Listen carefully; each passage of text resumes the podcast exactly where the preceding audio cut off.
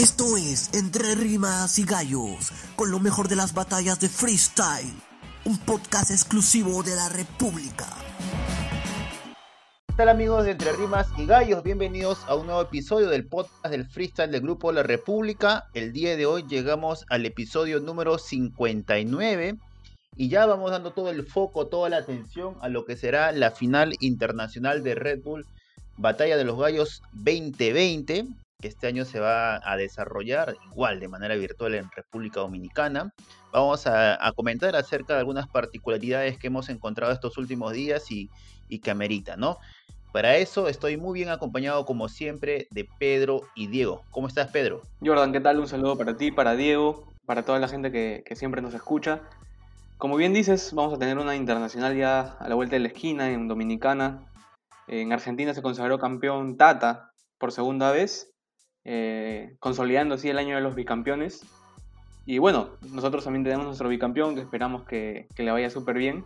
Y en general, esperamos que sea un, gran evento. Y parece que lo va a hacer por, los grandes nombres que hay. Sí, eh, buenas tardes, Jordan, Pedro. Sí, de hecho, un capítulo en el que hay muchas cosas de qué hablar. Eh, ya se viene la internacional, ya tenemos también campeón de la Red Bull Argentina, quizá una de las Red Bull más esperadas del año.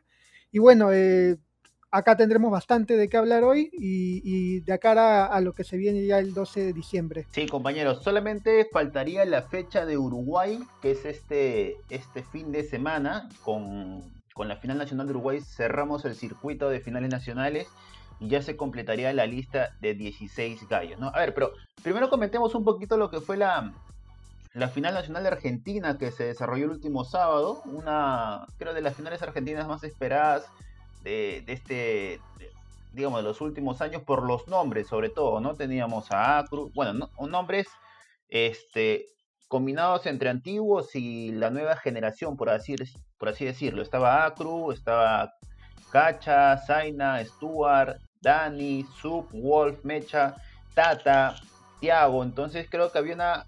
esos nombres creo que aumentaban las expectativas para lo que para lo que iba a ser esta final nacional que que dejó a Tata como, como campeón, ¿no? Pedro, Diego, ustedes que de lo que vieron, ¿con qué se quedan de lo, de lo que pasó en Argentina el último sábado? Eh, bueno, en mi, caso yo pensé que iba a haber un poco más de nivel. Eh, de hecho, empezó bien, creo que el evento, pero en general no, no fue wow, ¿no? Como que me pintaba para ser la mejor nacional del año y una de las mejores en la historia de Argentina, pero creo que en tema de nivel no, no llegó a convencer del todo, a menos de mi parte. Eh, igual la Red Bull Argentina tuvo sus momentos eh, donde detonaron, por así decirlo, con algunas rimas, algunos participantes como Tata en su minuto contra Kusa. Eh, en general sí fue disfrutable, pero debo reconocer que, esperé un poco más. Igual me parece que el campeonato de Tata está bien, aunque creo que el MC más constante de ese día fue Wolf. Sí, para, mí de hecho eh, fue una de las finales que, me pareció habíamos llegado con, más hype, ¿no? Eh, los nombres de por sí hablaban, hablaban por sí solos. Eh, teníamos el regreso de Dani, de Acru, verlo a Tiago en, una nacional. también el hecho de, volver a ver a Tata después de, tres después de cuatro años de no presentarse. Me parece que las expectativas que tenía la Red Bull Argentina eran bien altas y creo que éramos, o bueno, eran muy pocos, porque tampoco no me lo imaginaba, eh, ver a, Tata como, como bicampeón, ¿no?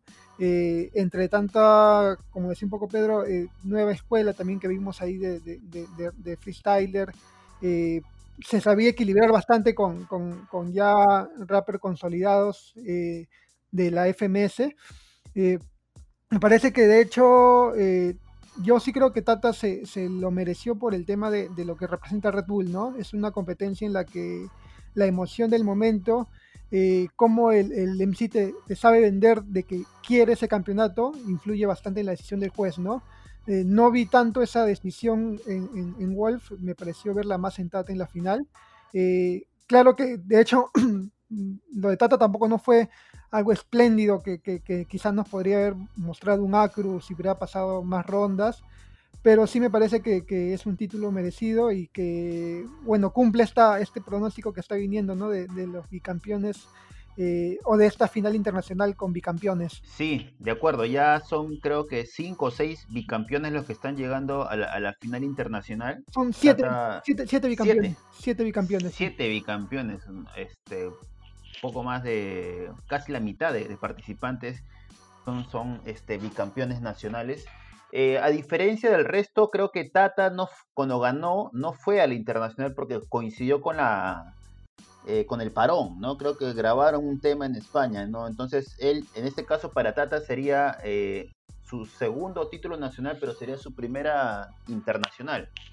Entonces por ahí, este, creo que hay una expectativa adicional para, para verlo a competir a Tata con MCs del extranjero, MCs, digamos, eh, nuevos, creo que es un, reto mayor. Ayer escuchaba a Tata en, el programa DAM que, tiene en Argentina y, él comentó un poco acerca de, de, lo, que fue su participación y, dijo que cuando, cuando se dio el resultado a, su favor eh, frente a, Mecha, él sintió que ya, o sea, que ya podía quedarse con este título, ¿no? Eh, porque sintió que el, rival más difícil para él fue Mecha, ¿no? Porque venía con, con rodaje, un, MC este, con, muchas, con muchos recursos.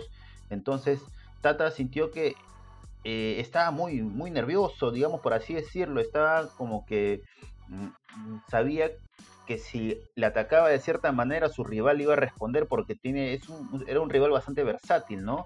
Entonces, este, al salir victorioso, ya sintió que podía llegar a, grandes, a grandes instancias. De todas maneras, él dijo que no, no se iba a sentir mal si, si competía por el tercer o cuarto lugar, pero por este título nacional le, cae muy bien, ¿no?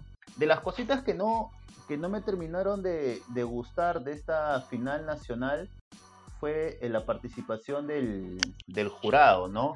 El jurado que estuvo conformado por eh, Bizarrap, por Trueno y por eh, Litquila, ¿no? Eh, particularmente, yo insisto en este tema de que, eh, si bien es cierto, ser o ser conocedor de, las batallas, ser participante de batallas, un MC, un productor o alguien muy ligado al, freestyle, digamos, desde adentro, creo que sí te da un conocimiento que tal vez alguien un espectador, alguien gustoso de las batallas, pero que no lo practica, eh, lo, puede tener. Entonces, pero no te garantiza de que seas un gran juez, ¿no?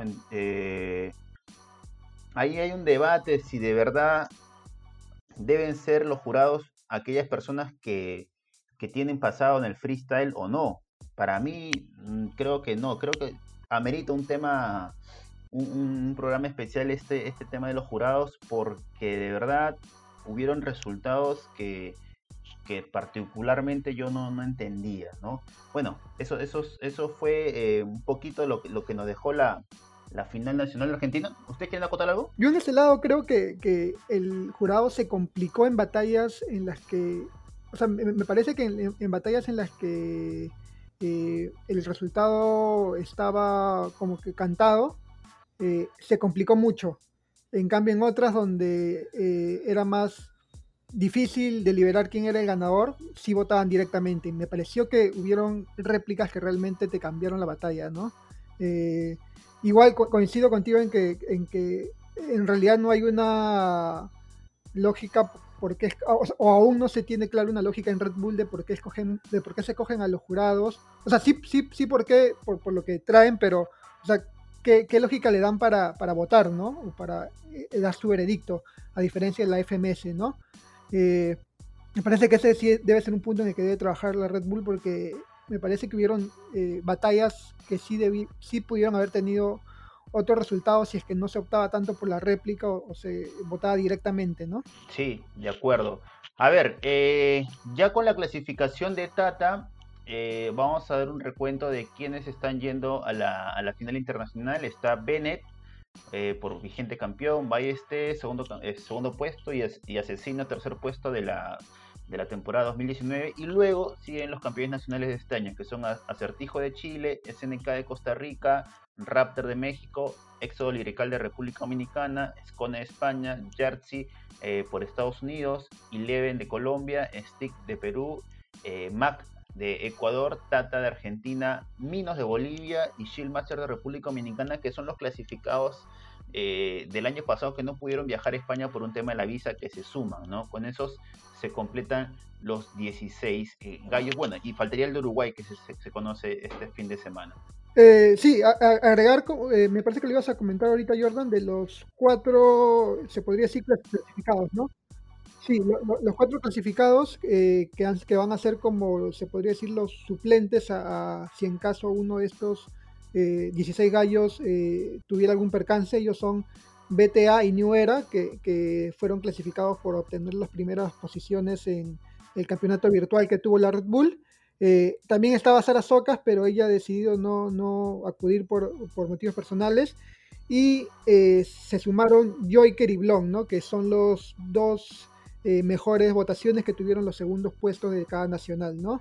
Ellos cuatro igual eh, van a viajar a República Dominicana, pero a modo de, suplentes, ¿no? Para eh, si en caso ocurriera que uno de los participantes no puede participar en la, en la final internacional, ellos acudirían en su reemplazo, ¿no? Aunque aún no se define si cuál va a ser el orden del que va a ir primero, ¿no? lo, que lo que ha dicho la Red Bull es que entre los cuatro va a haber una especie de batalla eh, para definir quién va a ser el primer suplente, el segundo, el tercer y el cuarto suplente.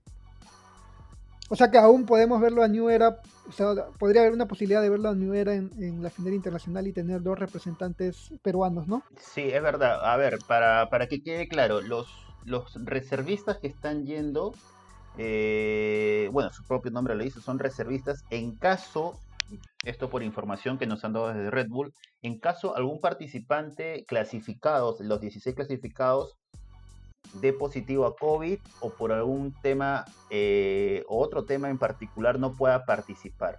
En caso ningún participante de, la final internacional eh, tenga problemas, todos están bien, los reservistas eh, no participarían. Ellos entran, digamos, como son como reemplazos de emergencia. ¿No? Pero en caso los 16 participantes están en óptimas condiciones y no hay ningún problema, eh, todo el torneo se, centra en ellos. Y el tema de los reservistas ya este quedaría, digamos, ya como una anécdota, por así decirlo, porque no, no participarían, ¿no? En este caso creo que Red Bull se está preparando bien para, para cualquier eventualidad, ¿no? Y no haya, este, digamos, algunas este, medidas de, emergencia que, que, por ahí se puedan cuestionar después, ¿no? A ver, muchachos, ya para, para cerrar Dale, Pedro, dale. Quería apuntar algo nada más que este fin de semana tenemos FMS España y FMS México. En el caso de, México, esa va a ser la fecha para confirmar a los clasificados a la primera jornada de la internacional, de la FMS internacional. Eh, y en España es la quinta jornada. Eh, se viene un, un, duelo bastante interesante entre Bennett y Sasco si no me equivoco, Sasco fue de los, de los pocos que le pudo ganar el año pasado. Qué buena, qué buena batalla esa. Me parece que el único, junto con Chuti, ¿no? En la final. Sí, junto con Chuti. Sí, claro. Después, después Bennett estuvo, se podría decir, invicto en la, la FMP pasada. A ver, muchachos, yo para, para, para cerrar voy a dejar una, una, interrogante, a ver si la responden este, respecto a Red Bull y respecto a Stick. Algo que se me acaba de ocurrir. Este, ya para ir cerrando, en, en la internacional, eh, ¿Con quién, cree que, ¿Con quién creen ustedes que Stick tendría una interesante batalla? A mí me gustaría ver un Stick Bennett, por ejemplo. Yo tengo fe de que le toque que le toque Minos o Mac de Ecuador o uno de esos. No, no, claro, eso por un tema de, verlo de que llegue lo más lejos, ¿no? Pero por un tema de, por un tema de, espectáculo, de, de, medir el nivel de Stick, a mí me gustaría verlo así de arranque, con el vigente campeón, ¿no? Con Bennett. Y no sé si Stick se atreva a retarlo, ¿ah? yo creo que capacidad tiene. Yo creo que hay que ser inteligentes en ese sentido y, tratar de evitar a los más fuertes, ¿no? O sea, evitaría 100% a Scone, a Asesino y a, y a Bennett. Pero, pero si hablamos en, claro, si hablamos en un tema de, también de, espectáculo, a mí también me gustaría de hecho ver, ver chocar, no sé, con Balleste o con, o con, con, con, con Bennett o con creo que entre Ballesta y Bennett. de hecho, ese encuentro que dicho ahorita Jordan de, con Bennett sería muy interesante por el tema de, la habilidad mental que tienen ambos, ¿no? Sí, y además que ninguno de los dos, por ejemplo, bueno, es de las pocas cosas que más carecen, tienen tanta puesta en escena. Claro. O sea, algo, su, su, su forma de batalla es más calmada, más de ingenio, más de esas cosas. En cambio, por ejemplo, yo lo veo antes Cone puta, yo siento que Scone en tema de puesta en escena se lo va a comer. Se lo va a comer, sí. Entonces por ahí creo como que Stick va, va en desventaja, ¿no? Y por un tema de, de espectáculos tal vez no veamos al mejor Stick. En cambio, en, en, una, en una eventual batalla contra Bennett, creo que sí sería, se acomodaría mejor y, y saldría una buena batalla. Por, como espectáculo, a mí me gustaría ver esa batalla. ¿no? A, a, mí me llamaría la atención que, que batalle contra Tata. También. Es, eso, eso, eso, también es algo bueno de, de, de que, del hecho, o, o, bueno, también influyó en que, hayan campeones como Tata y Stick, ¿no? Del hecho de que eh, sea todo eh, cerrado, sin público, que permite que se aprecien un poco más estos, estos estilos como, como el de Stick y Tata, que quizás no son tan pomposos a nivel de, de puesta en escena, pero que si analizamos el contenido y cómo saben tirar la, la, batalla a su favor, eh, es, es, bastante entretenido, ¿no? Eh, de hecho, yo también apuntaría a que Stick eh, nos, no, no, nos dé esta mala racha que hemos tenido los peruanos en las internacionales de Red Bull, que eh, no hemos podido todavía pasar de, de, las primeras fases. Y creo que Stick sí, sí este año lo puede lograr, ¿no? Sí, de acuerdo. Bien, muchachos, llegamos a la parte final del, del podcast, del episodio número 59 estamos avanzando bastante. Y ya iremos comentando la próxima semana, este, ya digamos una previa más, eh, más detallada de lo que va a ser la final internacional del 12 de, de, diciembre. Queda poco más de dos semanas, así que tenemos todavía un momento para, para seguir analizando. Nos vemos la próxima semana, cuídense. Un abrazo, cuídense. Nos vemos.